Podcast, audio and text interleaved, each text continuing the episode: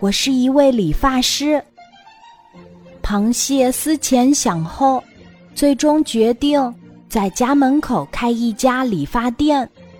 其实，对螃蟹来说，能想出这么个主意，已经是非常不容易的事情了。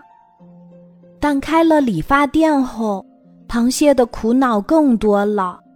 为什么理发店的生意这么难做呢？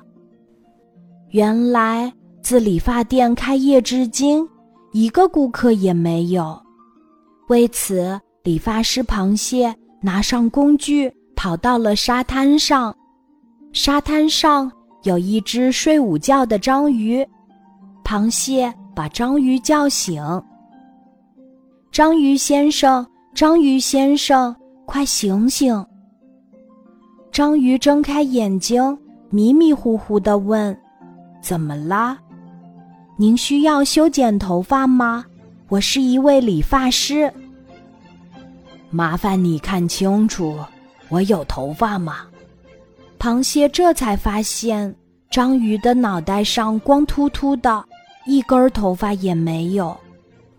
就算螃蟹有再高超的理发技艺，面对一颗光秃秃的脑袋，它也无从下手呀。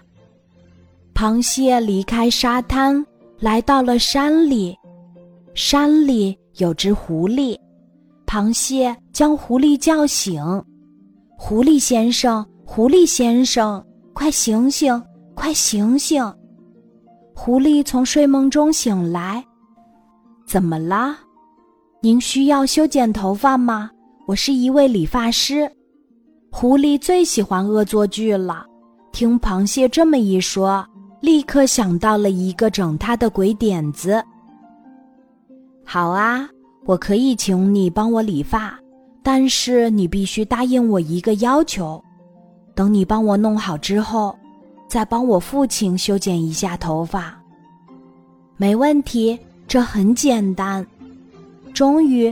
螃蟹可以大显身手了，咔嚓咔嚓。我们都知道，螃蟹的个头并不大，和它一比，狐狸简直就是个庞然大物。而且，狐狸浑身上下包裹着厚厚的毛，所以螃蟹剪得非常辛苦，它累得直吐泡泡，但仍然拼命地为它理发。花了足足三天的时间，螃蟹才完成了任务。之前说好的，你还要帮我的父亲理发，请问您的父亲有多高呀？嗯，跟那座山差不多高吧。螃蟹惊呆了，他想：啊，狐狸的父亲那么高大，单凭自己的力量很难帮他剪完头发。于是，螃蟹把自己家的孩子们全都叫来，让他们也做了理发师。后来，不仅是他的儿子，就连他的孙子、曾孙子也都做了理发师。不信你瞧，不管什么时候、什么地点，我们见到所有的螃蟹，都随身携带着理发用的小剪刀呢。今天的故事就讲到这里，记得在喜马拉雅 APP 搜索“晚安妈妈”，每天晚上八点，我都会在喜马拉雅等你，小宝贝，睡吧，晚安。